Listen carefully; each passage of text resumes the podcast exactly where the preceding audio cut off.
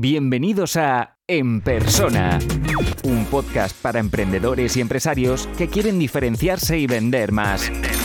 Recuerda que puedes recibir todos los recursos gratis en enpersona.com.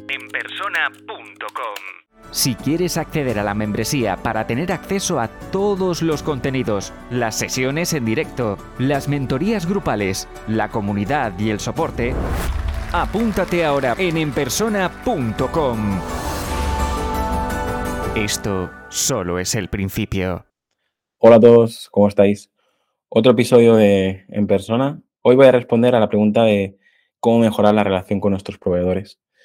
Para mí es vital tener buena relación con los proveedores, porque al final, no sé, si tienes una tienda pero no te llegan los productos, no tienes una tienda si tienes una agencia, pero mm, muchos de los servicios, pues no sé, en nuestro caso, ¿no? Pues tienes que diseñar una campaña, pero la imprenta no te hace caso, eh, los medios de comunicación no te hacen caso, eh, el rotulista no te hace caso, pues al final el valor que tú puedes aportar a tus clientes no sirve de nada porque pierdes, pierdes parte de, del sentido en tu trabajo, ¿no? Eh, aquí me, ocurre lo mismo, ¿no? Siempre preparo eh, algunos guiones y luego divago y empiezo a contar mis batallitas.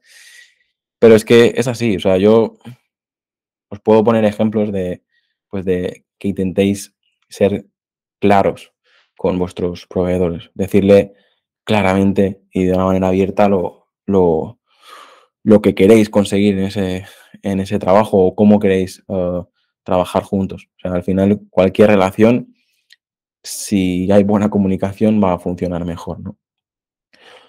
Otro tema que os diría es que, paguéis a tiempo.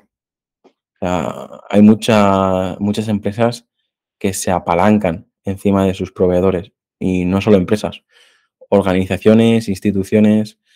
Y que recuerdo proyectos donde ah, te pagaré a 60 días, 90 días probablemente es, ese evento, ese proyecto, lo que estabas construyendo, no hubiese sido posible si con el esfuerzo de tus proveedores. realmente se merecen que tengan que estar esperando tres meses a, cobrar por el trabajo y ellos adelantar los impuestos, ellos adelantar los sueldos del personal. Yo, sinceramente, hay, hay cosas que, no, no, entiendo, ¿no? O sea, en nuestro caso es una de las primeras cosas que aprendí y hay proyectos que, que se pagan 50% por adelantado y hay proyectos incluso que, pido el 100%. Y al final es lo que decía en episodios anteriores, si estás comprometido, si vas a ofrecer resultados, si, si, realmente solucionas ese problema al cliente, el cliente no tendría que tener problema por, por aceptarlo, ¿no? Eh, si lo que quieres pagarte dentro de tres meses o entre seis meses y explotarte, pues al final, pues mira, no es un buen cliente para ti y, ya está. Cuanto antes te lo quites de encima, ah, mejor. Y tú creo que deberías hacer lo mismo, es decir, eh, intenta pagar a tiempo. A veces no es posible, pero yo las veces que me he ahogado, pues he hablado por teléfono con este proveedor y he dicho, mira, me pasa esto, esto, no te puedo pagar hoy, te te puedo pagar dentro de 15 días, te puedo pagar dentro de un mes. Y normalmente no hay ningún problema porque todos hemos estado en esta situación y todos entienden que podemos tener un, bajón en la facturación o un problema en el, trabajo, ¿no?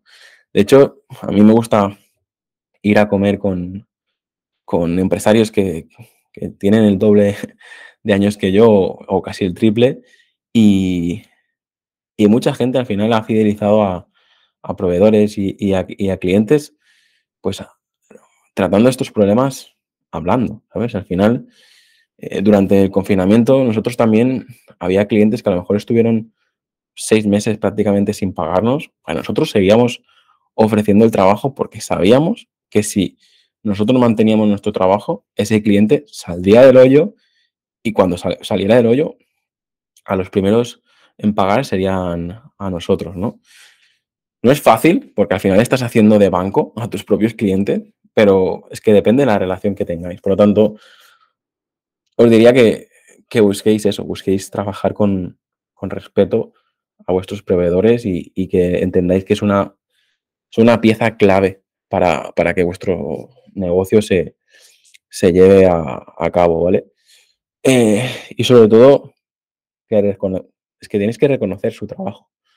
Yo hay veces que lo he dicho, ¿no? O sea, por muy buena que sea una campaña o una marca que nosotros creamos, si no hay internet, si las herramientas que necesitamos no funcionan, si eh, lo que mandamos a imprenta no se imprime, si lo que se tiene que rotular no se rotula correctamente, pues al final nuestro trabajo no, no llega a, no es visible, no es creíble, no, no consigue resultados, ¿no? Por lo tanto, os diría eso, intentad comunicaros, intentad uh, pagar a tiempo, intentad respetarlos como os gustaría que, que, que os respetaran a vosotros y, y, sobre todo reconocer su trabajo. Son cosas de sentido común, pero, pero si me habéis preguntado esto es porque al final también uh, algunas veces no sabéis cómo, cómo actuar, ¿no? Aquí os doy mi opinión, probablemente eh, no es eh, la respuesta perfecta que estabais buscando. El tema es que es, es mi punto de vista. O intentad ser lo más claros y lo más abiertos posible. Es mi manera de ser, es mi manera de... De, de hecho, hay gente que, que a lo mejor llevamos tres minutos hablando y me dice, tío, es que es como si te conociera de toda la vida, porque mi manera de hablar es, es así siempre. Y, y uno de los posibles defectos, y estoy entrecomillando con los dedos, para los que estáis escuchando el podcast, eh, es que siempre confío en la gente.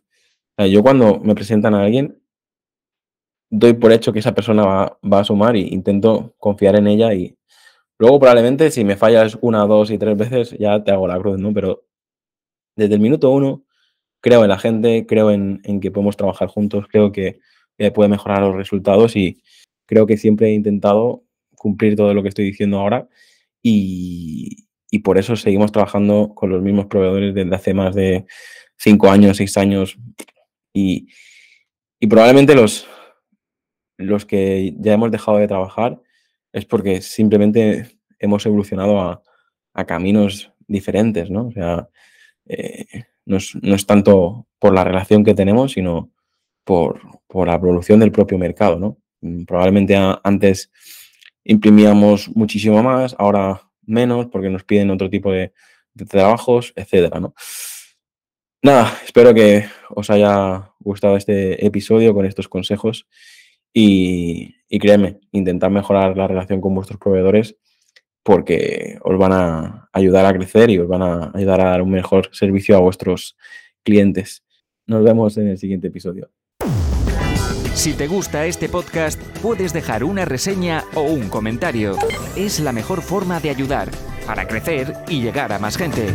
Suscríbete en Apple Podcast, iBox, Spotify o YouTube para no perderte los siguientes episodios.